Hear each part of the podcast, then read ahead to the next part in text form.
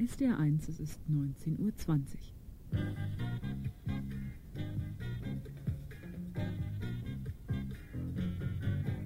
Heute im Gespräch.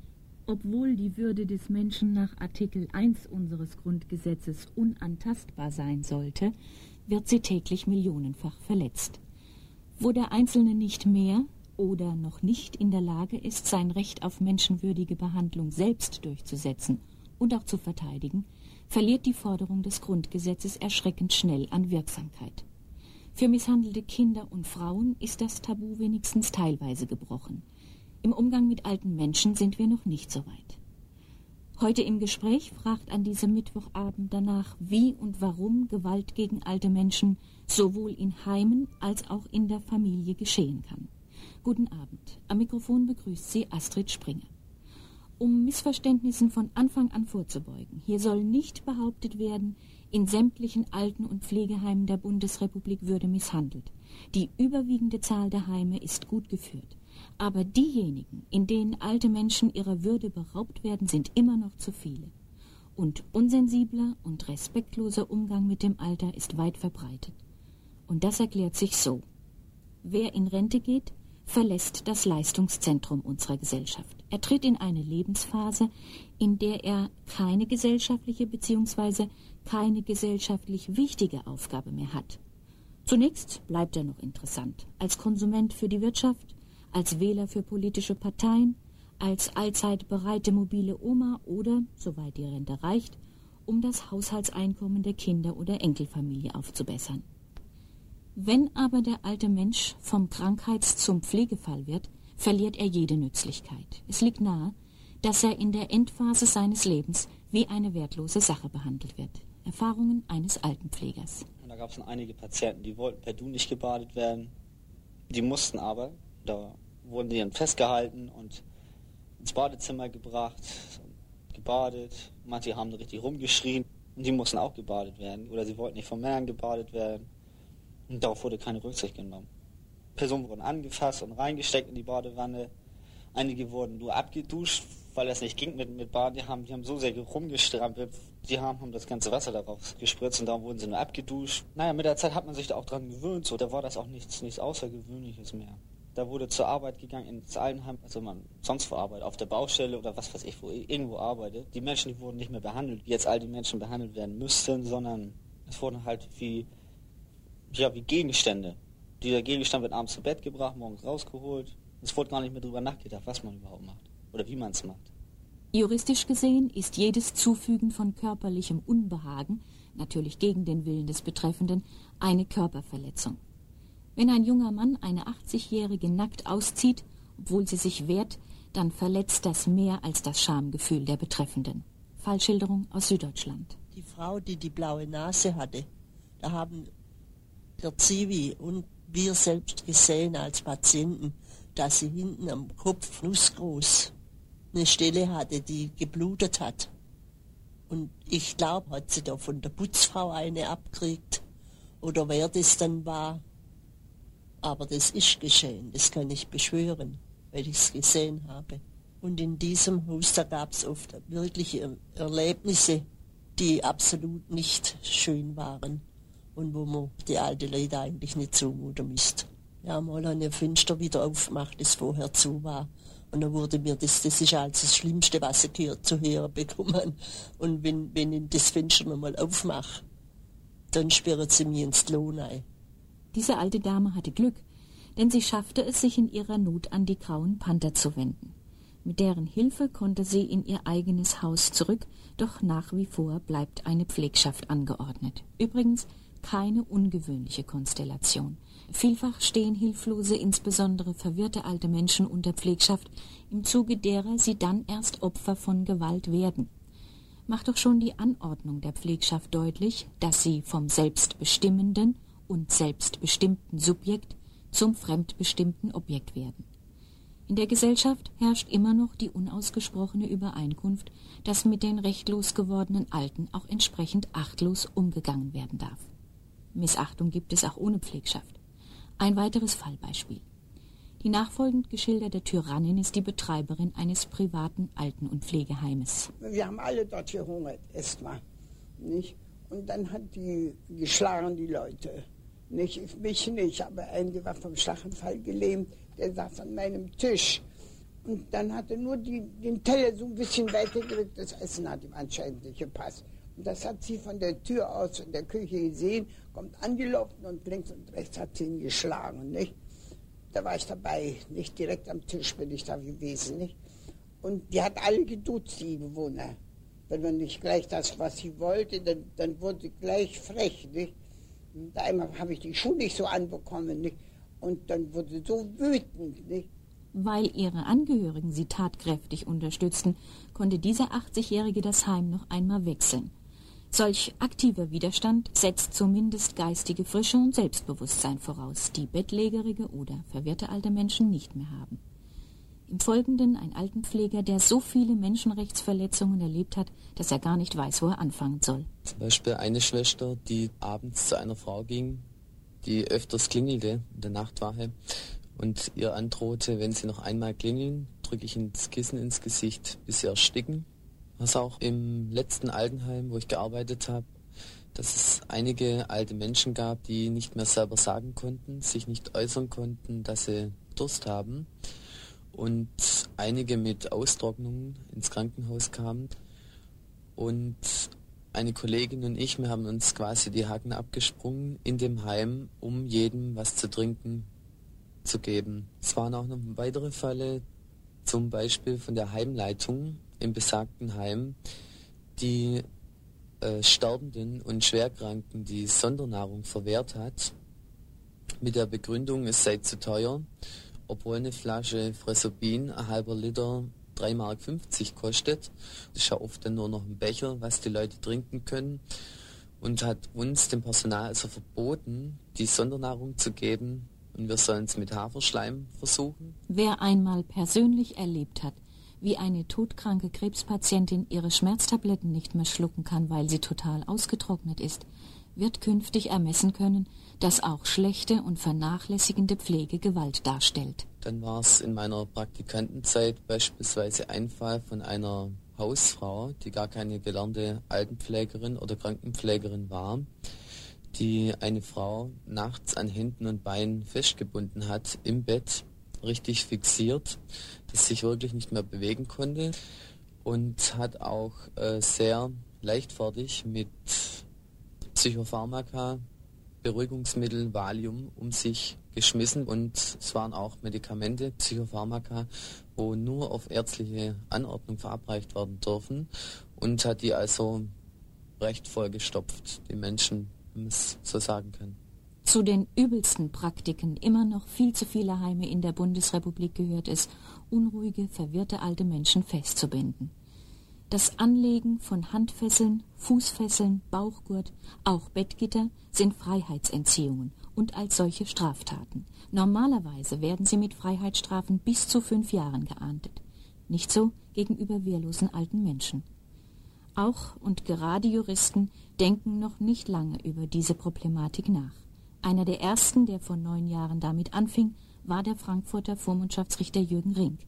Er hatte konkreten Anlass dazu. Das hängt damit zusammen, dass ich die Jahre vorher Strafsachen gemacht hatte, insbesondere auch als Ermittlungsrichter für Haftsachen zuständig war und nahezu jede Entscheidung, die ich hinsichtlich Strafgefangener zu treffen hatte, anfechtbar war und jede Entscheidung begründet werden musste.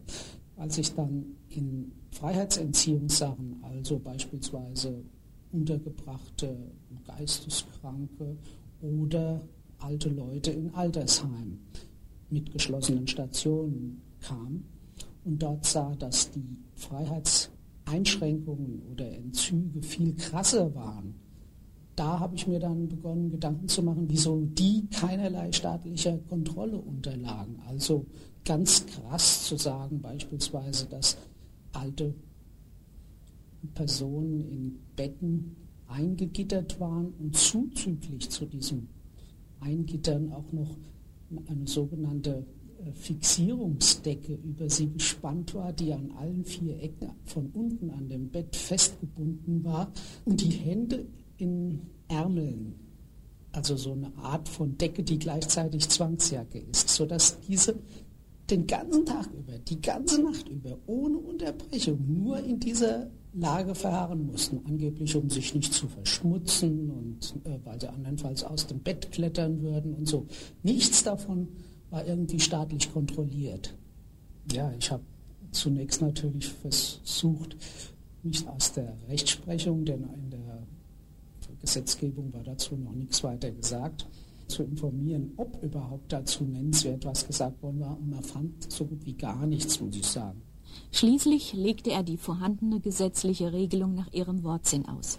Und das bedeutete, nicht nur die Unterbringung in einer geschlossenen Abteilung muss vom Richter vorher genehmigt werden, sondern jede freiheitsentziehende Maßnahme, auch der Bettgurt im offenen Altenheim.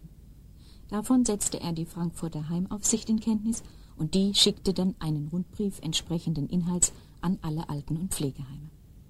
Auch in anderen Teilen der Bundesrepublik sorgten auf gleiche Weise sensibilisierte und engagierte Vormundschaftsrichter für mehr Rechtssicherheit im Altenheim. Aber einheitlich ist diese Handhabung noch nicht. Vormundschaftsrichter Jürgen Rink. Es ist also völlig bunt im Moment in der Bundesrepublik. Es gibt da eben auch viele, die so argumentieren, dass das altersgemäß sei und dementsprechend überhaupt keinen Zwang oder Freiheitsentziehung darstellen würde. Und zwar mit der absurden, in meiner Sicht absurden Begründung, derartige Zwangsmaßnahmen bei Kindern würden auch keine Freiheitsentziehung darstellen. Wir unterbrechen zu einer Mitteilung für die Autofahrer. Die Zeit 19.31 Uhr SDR Verkehrsservice A8 Stuttgart Richtung München zwischen Mühlhausen und Märklingen Unfall 2 bis 3 Kilometer Stau. Heute im Gespräch befasst sich mit Erscheinungsformen und Ursachen von Gewalt gegen alte Menschen. Einer Gewalt, die sowohl in Heimen als auch in Familien verübt wird. Erst vor wenigen Jahren wurden Juristen, Vormundschaftsrichter darauf aufmerksam, dass es da überhaupt ein Problem gibt. Bei Heimbesuchen stellten sie fest, dass unruhige, verwirrte alte Menschen oft Tage und Wochen lang ans Bett gefesselt blieben und niemand daran Anstoß nahm. Eigentlich unglaublich, aber auch wieder verständlich. Denn wer nicht mehr schafft, Häuser baut, teure Autos fährt und seine Tüchtigkeit zeigen kann, der hat abgewirtschaftet, der zählt nicht mehr.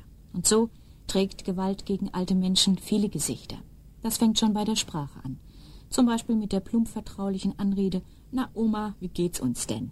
Politiker sprechen ungeniert von alten Last und alten Berg. Gewalt kann sich auch im Supermarkt an der Kasse oder im Bus abspielen nach dem Motto, muss die Alte ausgerechnet jetzt, wo wir Feierabend haben, unterwegs sein. Wohnungsauflösungen durch die Verwandtschaft oder das Sozialamt ohne oder gegen den Willen der Betroffenen gehören zum denkbar brutalsten im Umgang mit alten Menschen. Gewalt im Heim kann gleich hinter dessen Haustür anfangen, dort wo die Heimordnung hängt. Noch lange nicht überall haben Bewohner Haustürschlüssel. Entweder sie sind um 10 Uhr abends daheim oder sie stehen vor verschlossener Tür. In manchen Häusern dürfen alte Menschen nicht über ihr Geld verfügen und bekommen es zugeteilt. Wach- und Schlafrhythmen werden missachtet. Hauptsache der Tagesablauf funktioniert. Und auf die Frage, warum das alles wie selbstverständlich geschehen kann, ist die erste und einleuchtendste Antwort, wie gesagt, weil alte Menschen kein Ansehen und keinen Respekt mehr genießen.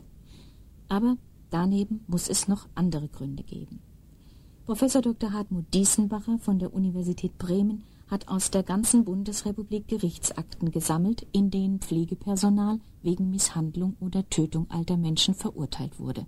Seine Doktorandin Kirsten Schüller wertet diese Akten derzeit aus. Misshandlungen passieren, soweit ich das aus diesen Gerichtsakten entnehmen konnte, in Situationen, in denen sich der Pfleger oder die Pflegerin hoffnungslos überfordert fühlt. Zum Beispiel, wenn Gebote des Heimes gebrochen werden, wenn Personen mh, mm, zuwiderhandeln und wenn quasi der Kontrollzwang, den viele von diesen Tätern verinnerlicht haben, gebrochen wird. Wir haben es häufig mit ich schwachen Persönlichkeiten zu tun. Persönlichkeiten, die darauf angewiesen sind, anderen Menschen zu imponieren, von anderen Menschen Bestätigung zu bekommen, als lieb und nett angesehen zu werden und Persönlichkeiten, die sich auch selber vollkommen überschätzen in dem, was sie nun mitbringen von zu Hause. Wir haben Persönlichkeiten, die eigentlich, wie sich hinterher im psychologischen Gutachten ergeben hat, aggressionsgehemmt sind, also im Normalen, das ist so erstmal ein Widerspruch, in den normalen Reaktionen sehr aggressions- und triebgehemmt sind, also versuchen ihre Antworten zu kontrollieren, ihre Reaktionen sehr stark zu kontrollieren. Irgendwann kommt aber der Punkt, in dem in Belastungssituationen diese Hemmschwelle kolossal überschritten wird und dann gehen die direkt in die Misshandlung rein. Warum sich Sadismus wie eine ansteckende Krankheit verbreiten kann, auch dafür hat Kirsten Schüller Erklärungen gefunden. Es ist häufiger aufgetreten, dass eine Person diejenige war, von der Misshandlungen ausging. Diese Person stand auch katastrophalerweise an der Spitze der Hierarchie. Heimleiterin und gleichzeitig möglicherweise oberste pflegende Schwester und ansonsten kaum ausgebildetes Personal.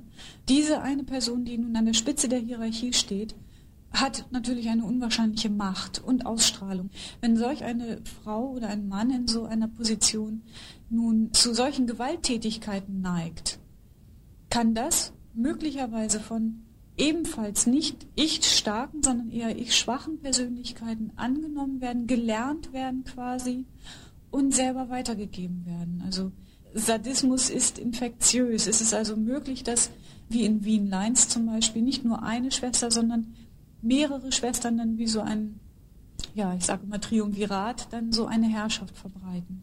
Krankenschwestern und Altenpfleger sind von Haus aus alles andere als Sadisten. Sie sind in aller Regel hochmotivierte, engagierte Leute. Sonst würden sie einen so schweren Beruf wie den Dienst am Menschen erst gar nicht ergreifen. Der Berufsalltag fordert dann auch alles ab, was ein Mensch nur zu geben vermag.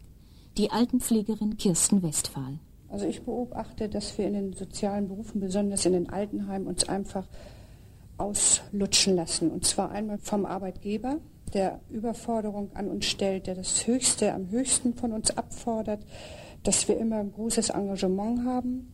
Nebenher werden wir ununterbrochen ausgelutscht, auch von den Alten, die nur mit Anforderungen an uns kommen. Und Alte, das ist bekannt, werden egoistischer, egozentrischer. Bei mir ist so ein Punkt, wo ich einfach sage, es kann nicht nur von mir gefordert werden, ich möchte fordern.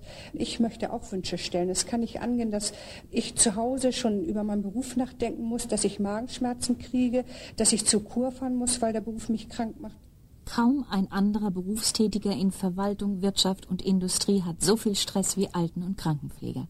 Vor allem nie genügend Zeit für alte Menschen, die oft Ansprache nötiger hätten, als einfach nur satt und sauber zu sein.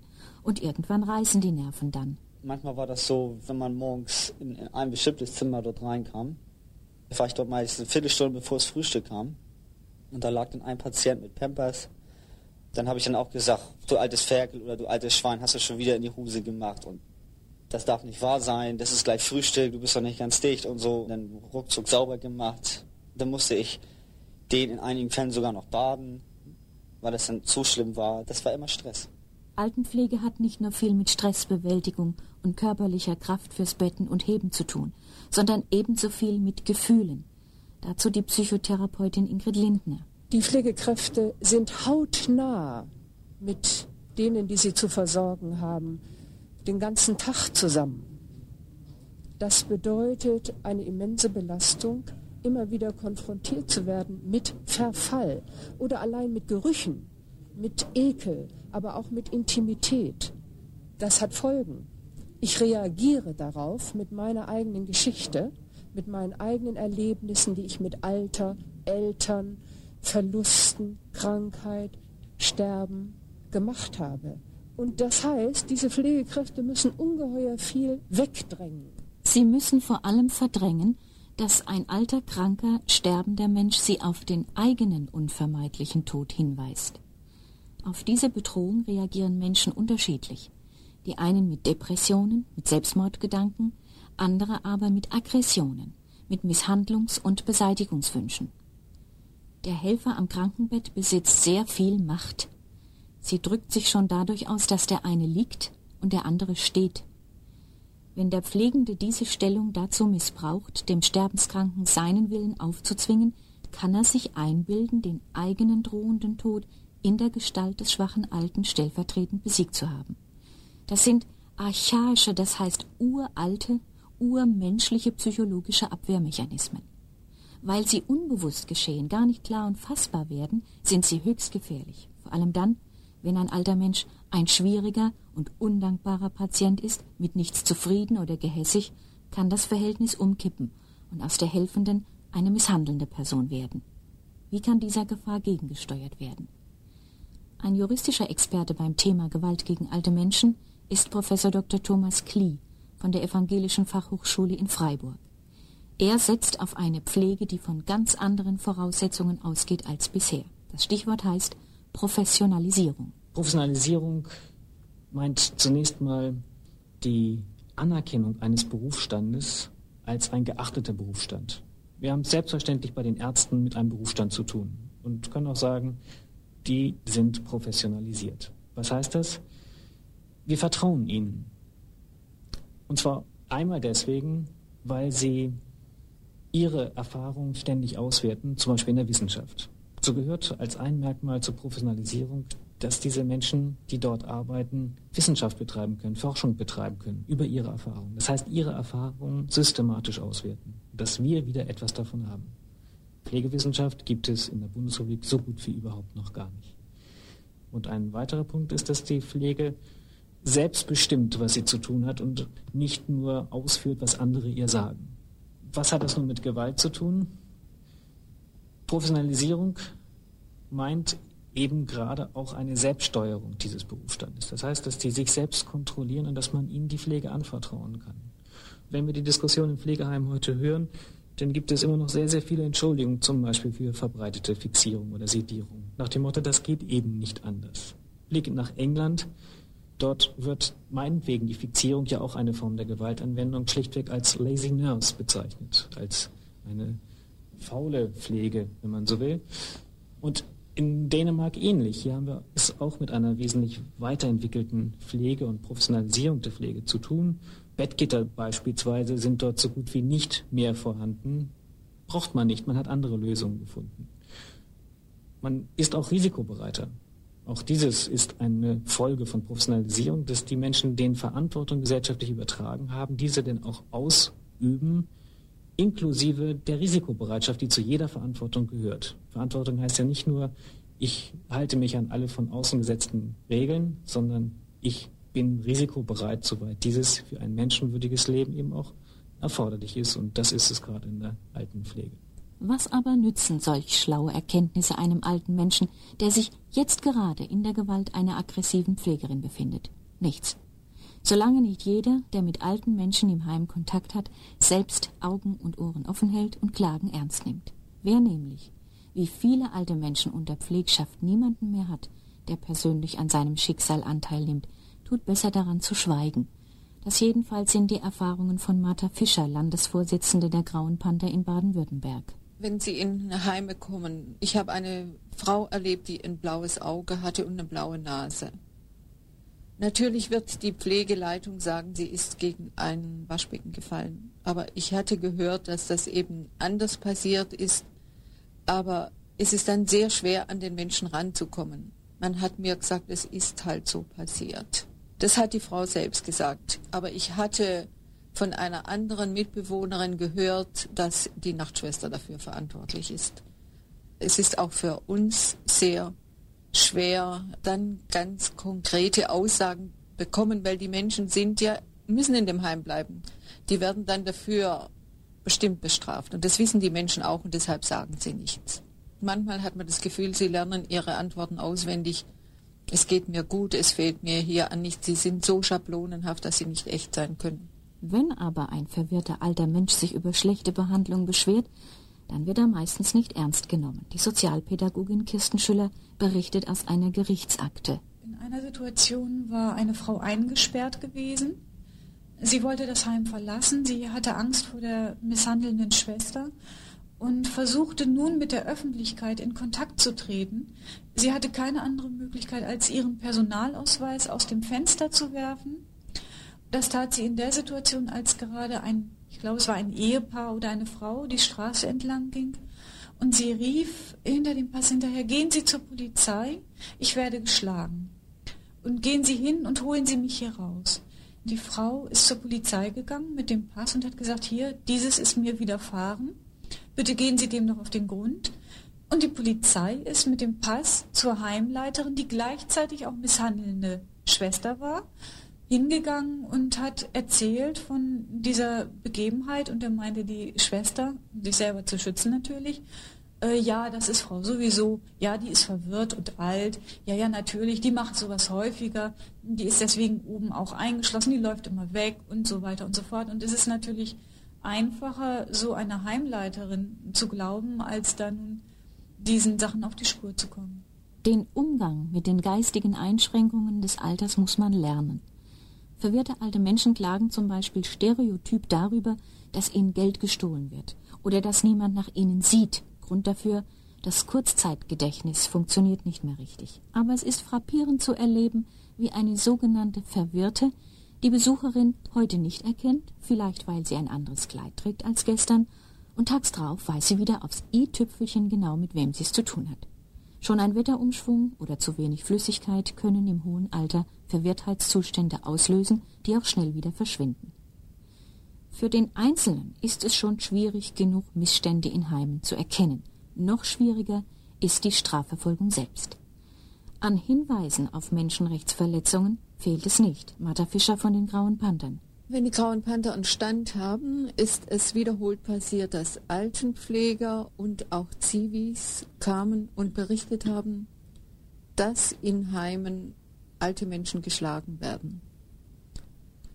Aber immer wieder, wenn wir konkret haben wollten, wo das passiert, haben eben diese Pfleger oder auch die Zivis nie das Haus genannt, weil sie Angst haben. Einmal der Altenpfleger, dass er äh, keine Berufsentwicklung hat, dass sie entlassen werden. Keiner ist dazu gestanden, um zu sagen, was wo passiert ist. Diese Angst ist nur zu berechtigt. Wer für die Interessen alter Menschen kämpft, gerät an starke Gegner.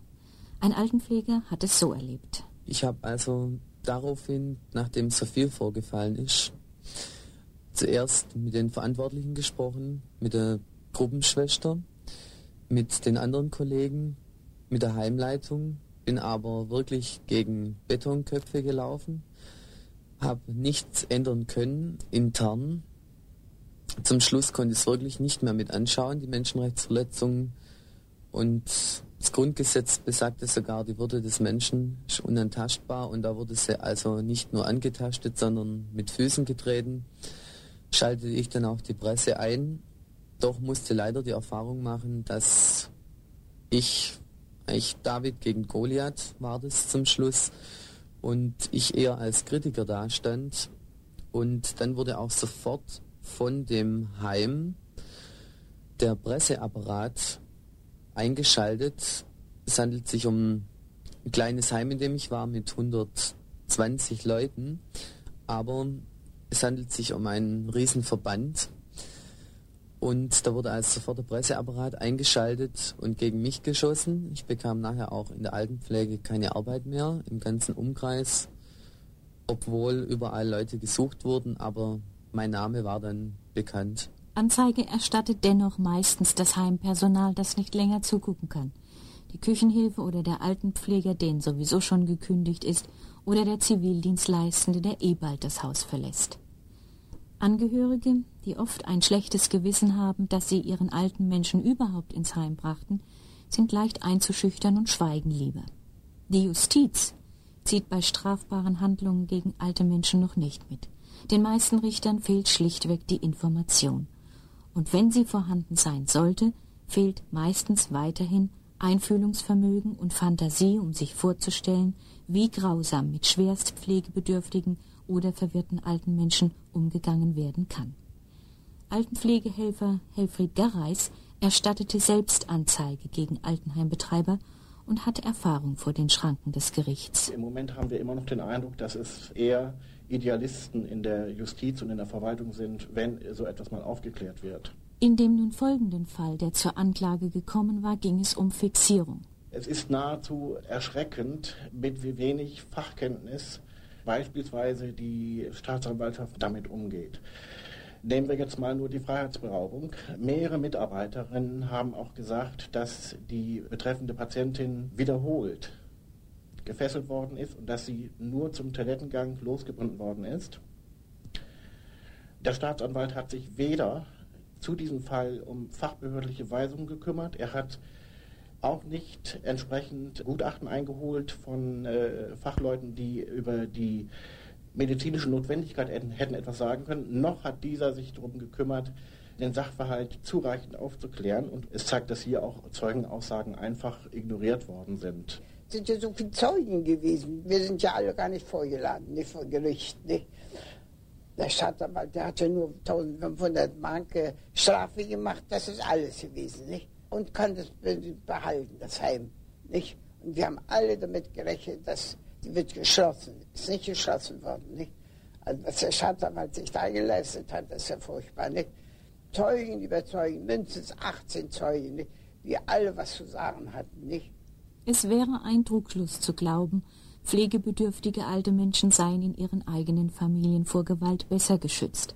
Der Rechtsprofessor Dr. Thomas Klee. In den Familien kann man nun häufig feststellen, da gibt es ja auch sehr, sehr viel Gewalt und die Zahlen und die Schätzungen belaufen sich ja auf eine ähnliche Zahl von Misshandlungen gegen Alte wie gegen Kinder, dass hier die Opfer früher häufig Täter waren. Gewalt gegen alte Menschen in der Familie wird selten körperlich, häufig seelisch ausgeübt. Werden Pflegschaften eingerichtet, steht nach wie vor der Schutz des Vermögens im Vordergrund. Das Wohl des Pfleglings kommt erst in zweiter Linie. Doch das soll sich ab 1992 mit dem neuen Betreuungsrecht ändern. Oft übertragen alte Menschen freiwillig schon zu Lebzeiten ihr gesamtes Hab und Gut in der Hoffnung, zum Dank von ihren Angehörigen bis zum Tod versorgt zu werden – aus der offenen Altenarbeit gibt es zahlreiche Hinweise darauf, dass diese Rechnung häufig nicht aufgeht. Trotz anfänglicher Zusicherung werden Versprechen nicht eingehalten. Zum Beispiel wird anstelle der versprochenen Wohnung nur ein minderwertiges Zimmer zur Verfügung gestellt. Die Not solcher alter Menschen ist ebenso groß wie derjenigen im Heim, denn sie sind genauso isoliert, ausgeliefert und hilflos. Bekannt ist auch, dass die Drohung, wenn du das und das nicht machst, kommst du ins Heim, ein probates Mittel ist, die Betreffenden in Angst und unter Druck zu setzen. Auch Vormundschaftsrichter und Notare werden zunehmend mit solchen Erscheinungsformen konfrontiert und sie empfehlen, klare vertragliche Regelungen über monatliche Pflegeentgelte zu treffen, damit dieser Psychoterror aufhört. Der folgende Fall ist ein Beispiel dafür, wie sich in manchen Familien Hass und Aggression bis zur Ausweglosigkeit aufbauen. Zunächst erscheint nur die alte Mutter als Opfer. Sie lebt seit mehr als 40 Jahren mit der Tochter unter einem Dach. Das Haus war der Anlass, warum es zwischen Mutter und Tochter zu heftigen Streitereien kam, in deren Verlauf auch die Polizei eingreifen musste. Auf Wunsch der Beteiligten haben wir die beiden folgenden Originaltöne verändert. Also wo der Polizeiviert war, ist er runtergekommen. Ob es eine Säule oder Schnur oder was es hat, das weiß ich nicht mehr. Hat sie mich auf den Stuhl binden und dann hat ich geschrien. Und dann hat sie mir den Mund zugehoben, dass ich sie versteckt bin an der Maus. Dann auf den Stuhl nachbinden, wenn das ist ganz fies war. Der eigentliche Grund für diese offenen Feindseligkeiten war ein ganz anderer. Dass nämlich die Tochter gegen den Willen der Mutter eine feste Bindung zu einem Mann eingehen wollte. Im Gespräch mit der Tochter zeigt sich, dass der Zuspitzung bis hin zur Gewalt eine lange, leidvolle Geschichte vorausging. Meine Mutter hat sich grundsätzlich eingesperrt, auch mich als Kind. Ich habe als Kind das nicht erkannt, was es geht. Später kam dann die Scheidung und meine Mutter hatte einen Trumpf in der Hand, um mich nicht loszulassen. Kein männliches Wesen, das in meine Nähe kam, war einigermaßen akzeptabel. Wenn ich auf irgendwas mal fort wollte mit Freundinnen, hat meine Mutter eine Gallenkolik bekommen. Hinter solchen Schicksalen steckt ein fataler Wiederholungszwang, mit dem die Altenpflegerin Theresia Brechmann in ihrer Praxis viele Male konfrontiert wurde. Theresia Brechmann befasst sich bundesweit mit dem Thema Gewalt gegen alte Menschen in der Familie. Tendenziell sind wir bekannt als das Land, das die höchste Rate an Kindesmisshandlungen hat. Und man muss davon ausgehen, dass diese Rolle weitergetragen wird. Das heißt, wir wissen ja zum Beispiel auch, dass jemand, der als Kind selbst misshandelt worden ist, stärker dazu neigt, später weiter zu misshandeln, als Menschen, denen dieses Leid nicht widerfahren ist. Und da komme ich zu einer sehr erstaunlichen Beobachtung im Bereich der Altenpflege. Es gibt alte Menschen, die ich als Pflegekraft kennengelernt habe in der Hauskrankenpflege, die mir sehr lieb, ein wenig tüdelig und sehr charmant erschienen. Und dort war erstaunlicherweise dann das Verhältnis zu den eigenen Kindern zerstört oder brüchig. Das heißt, der Sohn hat in einem Fall seine Mutter ständig bestohlen, hat ihr schlechtes und unzureichendes Essen gebracht. Und äh, wir Pflegekräfte haben uns dann automatisch auf diese Seite der alten Dame gestellt und dabei aber vergessen, was die Ursache sein könnte, warum das Verhältnis zu dem Sohn wie auch zu der Tochter gestört sein könnte. Und erst in einem längeren Gespräch, was eine Pflegekraft dann Gott sei Dank in die Wege geleitet hat mit der Tochter, stellte sich heraus, dass diese alte Frau ihre Tochter als Kind massiv misshandelt hat. Und die Tochter hat sich dann zurückgezogen, während der Sohn offensichtlich seine Art von Rache genommen hat. Pflegende Angehörige, überwiegend Frauen, stehen heute noch völlig alleine vor ihrer schweren Aufgabe, ohne praktische Entlastung und ohne psychologische Unterstützung. Eine Aufgabe, die, wie Theresia Brechmann glaubt, nicht einmal selbst gewählt ist. Also ich glaube, dass es in den Familien bei uns so üblich ist, dass das schwächste Glied in der Familie meistens die Tochter, die die größten Schuldgefühle und Konflikte hat mit dem Elternteil, was zu pflegen ist, aufgrund dieser Schuldgefühle auch später in die Pflege eintritt beziehungsweise es für die Geschwister und weitere Angehörige auch relativ leicht ist, sich diese Person herauszusuchen und weiterhin unter Druck zu setzen, damit diese Frau, ist es in der Regel, auch die Pflege dann auf Dauer übernimmt. Eine pflegende Frau wird es wohl spüren, wenn dem so ist. Und immer noch sind die Schwierigkeiten nicht genug. Professor Dr. Thomas Klee. Wenn man sich dort vorstellt, was das auch noch für ein Bündel von Problemen ist, wenn viele Töchter ihre Väter pflegen müssen, die sie früher vielleicht sehr wahrscheinlich oder relativ wahrscheinlich mal misshandelt haben, auch sexuell missbraucht haben. Und dieses im intimen Bereich, das fördert sowohl in der stationären Pflege als auch in der ambulanten oder familiären Pflege zu eigentlich unauflösbaren Problemen, die dann auch vielfach die Tabuisierung und, wie Petzold das nennt, die seelische Anästhesierung erklärt. Wenn alte Menschen misshandelt werden, ob im Heim oder in der Familie, dann schließt sich, wie bei jeder Gewaltproblematik, ein Teufelskreis. Von den Betroffenen selbst sind solche Teufelskreise nicht mehr aufzubrechen. Bisher fehlt es fast vollkommen an sachkundiger Beratung. Eine Ausnahme bildet die einzige spezialisierte Beratungsstelle Pro Senectute in Bremen. Altenschutzhäuser, vergleichbar den Frauenhäusern, sind in der Diskussion, aber es gibt sie noch nicht. Es gibt auch keinen Königsweg, wie Gewalt gegen alte Menschen beseitigt werden könnte. Dafür hat sie zu viele Ursachen. Eine Ursache ist sicher die Überforderung der Pflegenden, im Heim wie in der Familie, und die Tatsache, dass sie mit ihren Nöten alleine gelassen werden. Aber vielleicht ist die Hauptursache, dass diese Vorgänge im Verborgenen einer breiten Öffentlichkeit noch überhaupt nicht bewusst sind. Wir alle wünschen uns ein langes Leben. Wenn wir gerne alt werden möchten, kann uns die Altenpflege, die wir eines Tages vielleicht selbst benötigen, also nicht gleichgültig sein. Die Sendung heute im Gespräch wollte dazu beitragen, ihre Aufmerksamkeit zu schärfen, indem sie das Thema Gewalt gegen alte Menschen darstellte. Am Mikrofon verabschiedet sich Astrid Springer.